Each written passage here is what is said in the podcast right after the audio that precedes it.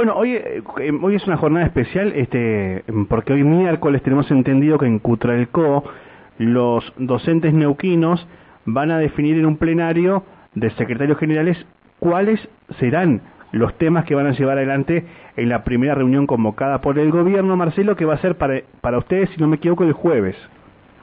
Exactamente, sí, nosotros estamos convocados por el gobierno para el día jueves, eh, así que por esa razón hemos convocado al plenario de secretarios y secretarias generales de, la provincia para de alguna manera eh, compartir y definir la posición de la organización sindical en el marco de esa mesa, ¿no?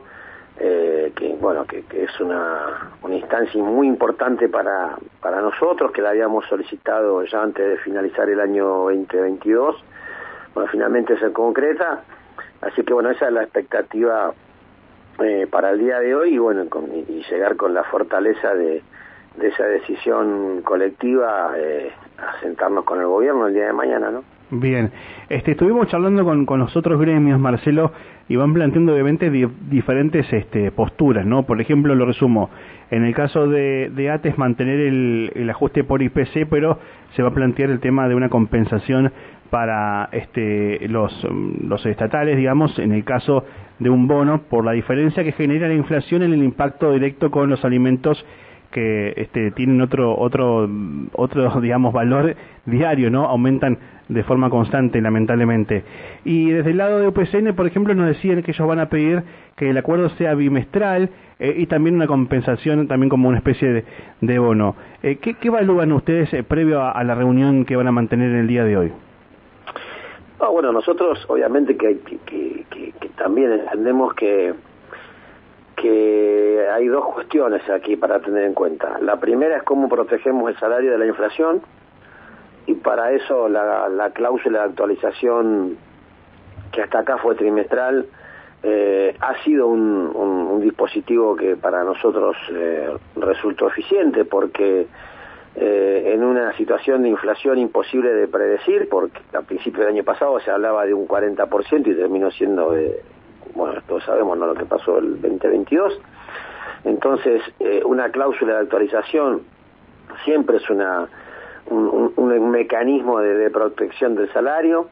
No obstante eso, eh, hay que rediscutirla por el tema de los plazos. Nosotros también coincidimos que el, trimestre, cuando la inflación es tan alta, se hace se hace largo porque se cobra la inflación de, enero, para poner un ejemplo, ¿no? Con los haberes de, abril, los primeros días de mayo. Entonces, esta, esta, este lapso eh, eh, con una inflación tan alta, claramente eh, es un tema para, para discutir. Lo mismo que los, los índices que se utilizan, se utilizan tres índices, Córdoba, Buenos Aires y Neuquén. Y, y Neuquén en, los, en el último año ha sido muy constante en tener una inflación muy por encima de, de nosotros dos y esto termina de alguna manera poniendo a la baja ese índice trimestral, ¿no? Entonces, eh, tanto el, lapso como, como la fórmula o los índices que se utilizan son dos cosas que seguramente íbamos a conversar y, será trasladado para la mesa con el gobierno. Y el otro tema que es la recuperación de salario y, la recomposición salarial, ¿no? porque estamos hablando de acompañar la inflación y nosotros venimos en un proceso de recuperación de salario que se inició en la negociación del 2021, luego de que en el 2020 hubo un congelamiento anual, entonces no hubo ningún incremento de salario y una inflación de casi el 40%, ¿no? Entonces, eh, este también es el segundo aspecto a discutir que tiene que ver con eh, cómo recuperamos salario y nosotros obviamente eh, nos inclinamos por una recomposición del salario real, de, los salarios de los componentes de, nuestra, de nuestro recibo de sueldo, no por el bono, ¿no? sino por una compensación, por una recuperación del salario real a partir de la cual se empieza a hacer el cálculo de, de actualización, ya sea bimestral o trimestral, ¿no? Bien, bueno, eso, eso por un lado. Marcelo, ¿y cómo está el tema? Esto va a ser, vuelvo a, a remarcarlo, esto va a ser este, en el día de hoy, la discusión, qué temas se van a llevar, como esto que está usted mencionando, para la, primera reunión con la mesa eh, de gobierno, la mesa salarial. La, otra consulta que queremos hacerle es el tema de, estamos llegando a fines de enero eh, ¿hay ya, digamos, alguna este, observación de cómo están los establecimientos educativos? ¿Han empezado ya con los relevamientos desde el gremio también? ¿Han tenido información oficial por parte del Ministerio de Educación en cuanto a, a la infraestructura, los servicios?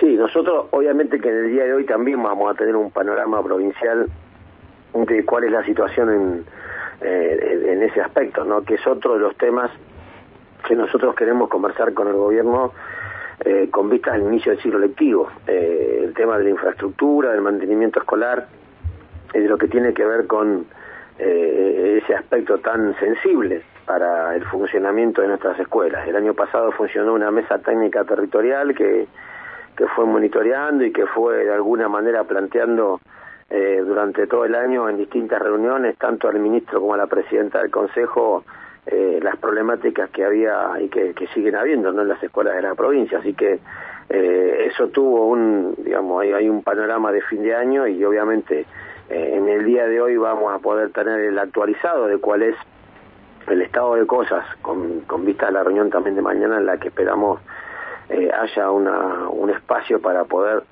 analizar esta situación o en todo caso una mesa técnica específica eh, como para tener un panorama eh, concreto de cuál es el plan que se ha desarrollado hasta acá y, el, y, lo que queda del receso como para ver cómo llegamos a marzo. ¿no? Bien. ¿A qué hora comienza este plenario en Cutralcó? Comienza a las 10 de la mañana, seguramente habrá algún periodo de, gracia para que los que, compañeros que vienen de, de lugares más lejos puedan estar llegando, pero la idea es que está convocado a las 10 de la mañana, así que calculamos que en primeras horas de la tarde podemos estar finalizando. Bueno, Marcelo, gracias por atendernos y estamos en contacto. No, gracias a ustedes por la comunicación y feliz año para ustedes y para el equipo. Igualmente, muchas gracias.